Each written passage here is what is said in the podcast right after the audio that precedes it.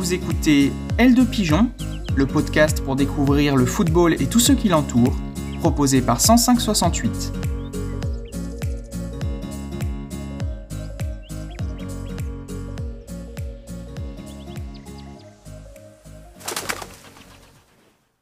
Épisode 8 Football et jeux vidéo. Euh, le joueur n'avait plus qu'à pousser le ballon dans le vide. Ouais, je crois que s'il pouvait se cacher, il le ferait tout de suite. Ouais, ce but qui vient confirmer la fébrilité du gardien. hein. Ouais, il dort le gardien là. Ouais, mais au lieu de frapper comme un gros bourrin, il aurait mieux fait de réfléchir une demi-seconde parce que là, euh, c'est très moche ce qu'il vient de faire. Et vu comme c'est parti, on se demande ce qu'on est venu faire ici aujourd'hui. hein. Oh, ça fait quand même pas grand chose à se mettre sous la dent tout ça. hein. Tu deviens encore plus vulgaire et aussi créatif que Louis Nicolin à ses plus belles heures. Ton sens de l'organisation prend une autre ampleur pour chapeauter un tournoi entre potes et tous les buts de tes adversaires sont des coups de chatte. Quelques exemples des cas dans lesquels tu sais que tu deviens un autre en jouant à FIFA. D'après SoFoot en tout cas. Vous l'avez compris, aujourd'hui on parle jeux vidéo. Alors, un sujet intéressant, complexe, et aussi une dédicace pour un ami qui connaît la manette par cœur, qui m'a d'ailleurs aidé à préparer l'épisode, et qui fête aujourd'hui ses 20 ans.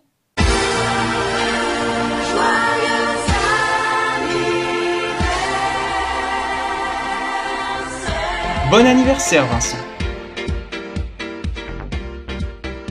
Tout le monde n'est pas aussi calé que toi, je vais donc essayer de rendre ce moment intéressant pour tous. Retour sur la bataille FIFA PES, un mot sur les voies du gaming foot et analyse des liens entre jeu et réalité. C'est parti, et on peut arrêter la musique. L'échauffement. Vous connaissez sûrement tous les deux grands titres de jeux football, FIFA et PES. Derrière ces jaquettes, deux studios se livrent une bataille féroce, l'américain EA Sports et le japonais Konami.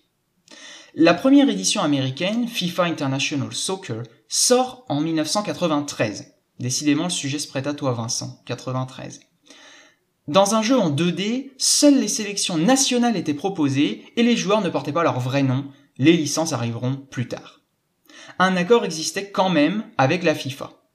En 1994, Konami réagit et sort ISS, International Superstar Soccer. Les Japonais donnent eux la priorité au gameplay, tant pis pour la vraisemblance. Du coup, ISS se construit une image très arcade et change de nom en 2001 pour y échapper. PES est né. FIFA 96 voit les championnats majeurs débarquer, mais rencontre des difficultés avec le début de la 3D. Le vrai tournant vient avec FIFA 98, un chef-d'œuvre. Ginola sur la jaquette, de plus en plus d'équipes et de sélections, les premiers vrais stades, dont le Parc des Princes. Entre-temps, les licences sont arrivées et les joueurs sont bien nommés. Enfin presque.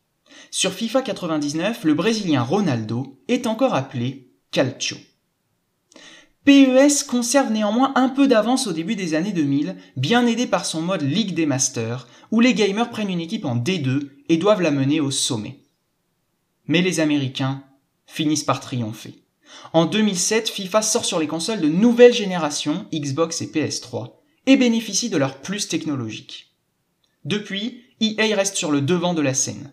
FIFA 12 marque l'arrivée d'un nouveau mode qui va changer la manière de jouer, c'est FUT, FIFA Ultimate Team. Bon, pour ceux qui sont largués, on y revient un peu plus loin. Après cette petite révolution, FIFA 14, très bien accueilli, confirmera la domination de EA. Les premières sélections féminines apparaissent sur FIFA 16, et FIFA 18 récupère même les droits de la Ligue des Champions, restés sous le giron de Konami pendant 10 ans. Julian Draxler, Thilo Kehrer et Anne Herrera Monk, et tous les autres sont disponibles. La revue d'effectifs. Oui, revue d'effectifs parce que les jeux vidéo ne sont pas simplement visuels. De grandes voix ont commenté et commentent toujours les parties sur FIFA et PES. L'édition 98 de FIFA, celle du succès, s'offre Thierry Gilardi, Jean-Luc Reichmann et David Ginola aux commentaires. Pas mal. Suivra Laurent Paganelli dans les années 2000, Franck Sauzet et le duo actuel Hervé Matou, Pierre Ménès. Les vedettes du CFC nous offrent quelques pépites que vous avez pu savourer en introduction. Juste pour le plaisir, je vous donne trois autres phrases cultes que tout joueur a déjà entendues. Il a voulu prendre l'aile, mais il s'est fait couper l'aile. Mouais. Il voulait peut-être offrir le ballon à sa femme qui est dans les tribunes, vous croyez pas? Moi, j'en sais rien. Avec des frappes comme ça, le gardien peut jouer jusqu'à 90 ans. Bon, peut-être pas quand même. Sur PES, les parties marquantes ont été commentées par Olivier Deslandes, alias Edgar Bureau, Gérard Perron, Rémi Garde et Grégoire Margoton.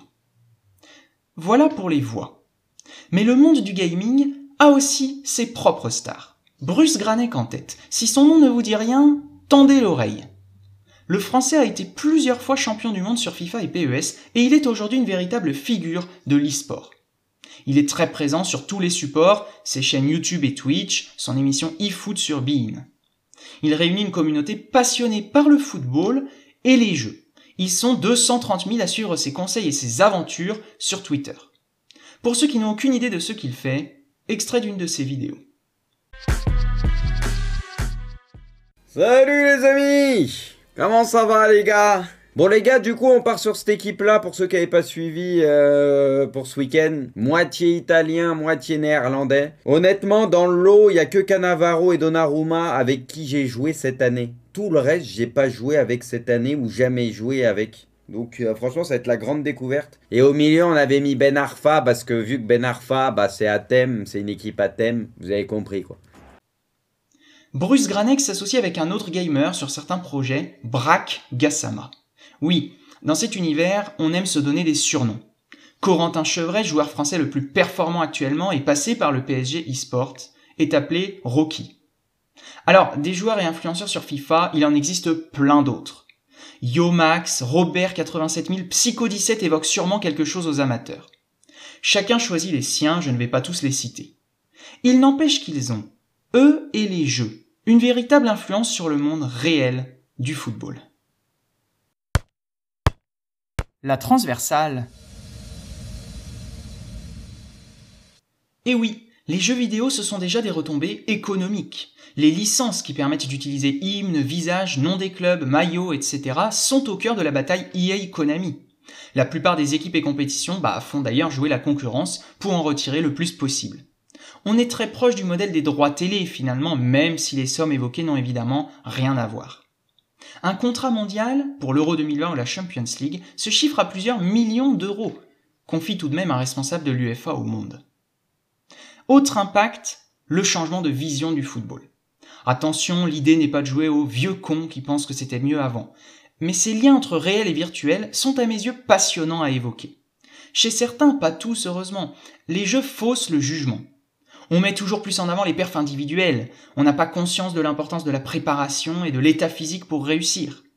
Oui, sur FIFA, les joueurs sont interchangeables comme des pions. Mais dans la vraie vie, il faut du temps pour forger un collectif. Changer un seul joueur peut dérégler ponctuellement un équilibre. En fait, cet univers incarne la nouvelle consommation du foot, plus personnalisé, plus spectaculaire, plus impliqué. Les matchs classiques entre deux équipes réelles sont en déclin sur FIFA.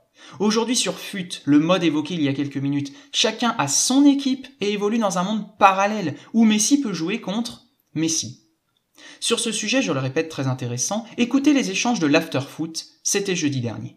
Aujourd'hui, il y a plus en plus de jeunes, d'enfants Hum. euh, et de tout âge, hein, mais de, euh, on va dire de 7 à 77 ans, qui préfèrent aujourd'hui faire un match entre potes en ligne, en direct sur Twitch, en écoutant l'after comme je fais des fois. Oui, alors là, je suis sans doute un, vieux, un, un très vieux con, mais ça, j'ai du mal à l'envisager quand même. Ok, bah, bah, je peux te dire Parce que que pour moi, dans l'e-sport, il y a un mot en trop quand même. hein. Eh ben, eh ben, je vais te dire. Sport? Bah oui.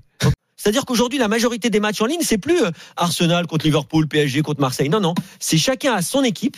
T'essayes d'avoir les meilleurs joueurs du monde. Donc c'est équipe- l'individualisation poussée à outrance. Voilà. C'est On en parlait hier en plus avec Daniel sur Voilà. le. Les mecs se font des matchs où t'as les mêmes joueurs dans les deux équipes. Exactement. Tu- comprends mais c'est- rien, Non, tu- c'est pire que ça aujourd'hui. Mon pote Tony, que je salue, qui est un fan de l'after, il me dit, moi, dans mon équipe, j'ai Messi sur le banc, mais je préfère faire jouer Messi Legend, c'est-à-dire Messi qui a 22 ans. Tu vois ce que je veux dire? C'est-à-dire que les mecs sont dans un monde qui est complètement différent. On est en plein dans le processus d'individualisation que l'on ne peut pas retrouver le week-end sur les terrains. Je vais finir en parlant d'un autre jeu prisé, c'est FM, Football Manager, parce qu'il est beaucoup plus complet que FIFA ou PES. Dans la peau d'un coach ou plutôt d'un manager, on assure une gestion complète, mercato, plan tactique, état physique de l'effectif, etc. Ce jeu a en fait une approche très scientifique du foot. Il est le premier à se tourner vers les big data, d'immenses bases de données sur les joueurs. Et là où c'est passionnant, c'est qu'il a parfois été précurseur sur le réel. Pedra Grajkovic, très bon gardien de Reims, était connu des fans de FM. Les bases de données sont parfois vendues au club, et la plateforme italienne Scout reprend ce concept de compilation des données afin d'offrir aux recruteurs le portrait le plus précis possible. Dans certains cas, le jeu est au départ de véritables carrières. C'est le cas de l'entraîneur marseillais André Villas-Boas. Durant sa jeunesse, il était accro à l'ancêtre de FM et remplissait des cahiers entiers de statistiques. C'est grâce à cela qu'il a intégré le staff de José Mourinho à Porto. Reste à savoir si ces données étaient encore à jour quand il a recruté Benedetto. On pourrait encore parler de ce sujet des heures. Il amène à débat, réflexion, inquiétude.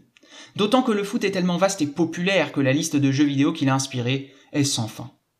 Des désaccords existent sur le terme de e-sport, mais à la limite, c'est une question sémantique. Parce que la montée des jeux avec l'économie et l'influence qui vont avec est indéniable. Et peut-être dresse-t-elle les contours du football dans 15 ou 20 ans. N'hésitez pas à participer au débat et laisser vos avis via les différents réseaux sociaux. Je finis en remerciant Vincent pour son aide, et encore une fois, joyeux anniversaire. Pensez à vous abonner, laisser des commentaires, noter et partager le podcast.